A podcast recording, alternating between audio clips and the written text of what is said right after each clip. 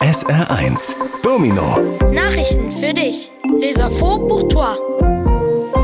Hallo, mein Name ist Thomas Treinis und das könnte dich interessieren. Forschende haben im Atlantik neue Schneckenarten entdeckt. Sie sind winzig klein, leben zwischen Korallen und haben ganz besondere Farben.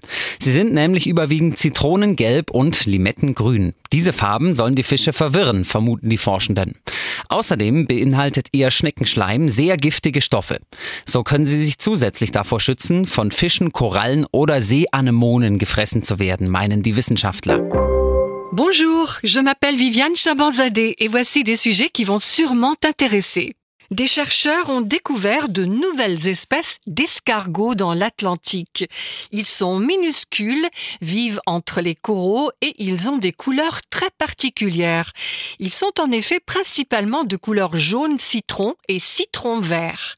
Les chercheurs supposent que ces couleurs permettent d'embrouiller les poissons. De plus, leur mucus contient des substances très toxiques. Cela leur permet en outre d'éviter d'être mangés par des poissons, des coraux ou des anémones de mer, estiment les scientifiques. Der berühmteste Bär von Großbritannien wird 65 Jahre alt. Paddington ist klein, trägt einen blauen Duffelcoat und einen roten Hut. Über ihn gibt es viele Bücher, Serien und auch Kinofilme. Michael Bond hat Paddington 1958 erfunden. Er hat sich damals an die Kinder im Krieg erinnert, die mit Botschaften an der Kleidung aus dem bombardierten London aus Land geschickt wurden.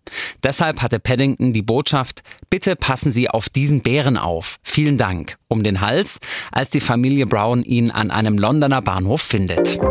L'ours le plus célèbre de la Grande-Bretagne fête ses 65 ans. Paddington est petit, porte un dufle côte bleu et un chapeau rouge. Il existe de nombreux livres, séries et même des films sur lui. C'est Michael Bond qui a inventé Paddington en 1958. À l'époque, il se souvenait des enfants pendant la guerre qui étaient envoyés à la campagne avec des messages sur leurs vêtements parce que Londres était bombardée. C'est pourquoi Paddington avait le message Veuillez faire attention à cet ours. Merci beaucoup autour de son cou lorsque la famille Brown le trouve dans une gare londonienne.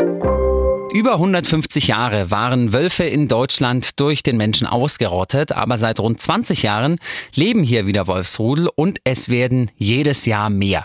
Die Naturschützer freuen sich sehr darüber, aber nicht alle Bauern.